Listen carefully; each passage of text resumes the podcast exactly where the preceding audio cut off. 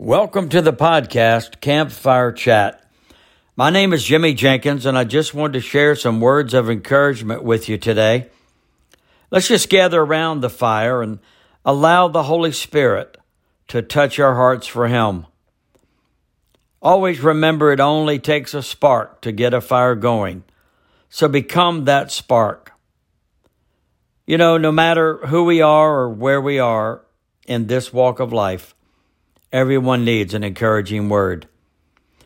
It is my sincere prayer that this podcast will encourage you in whatever situation or circumstance you may be facing. So, what is it that you are facing in this hour? What is it that you are facing that God cannot intervene and help you and see you through? He is there. He is for you. And if God be for us, who can be against us? Whatever you're facing, you be encouraged today to take things to God in prayer. Go to the Word. Draw from the well of living water. Be encouraged today to seek His face with all of your heart. We want to talk today about when the perfect one comes.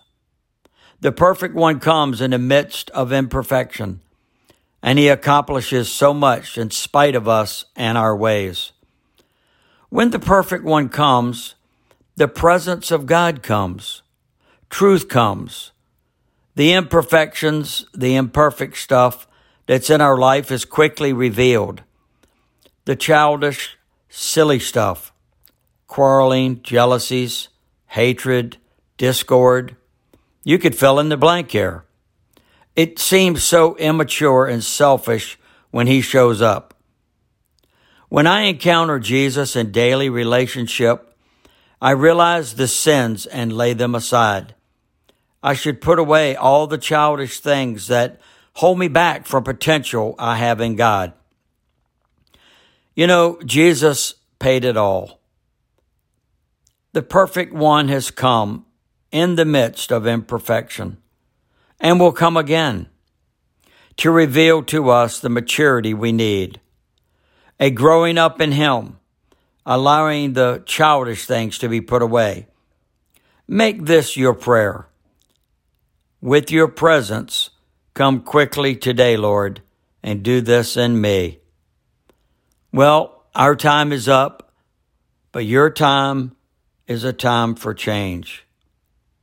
Remember, the perfect one comes in the midst of imperfections.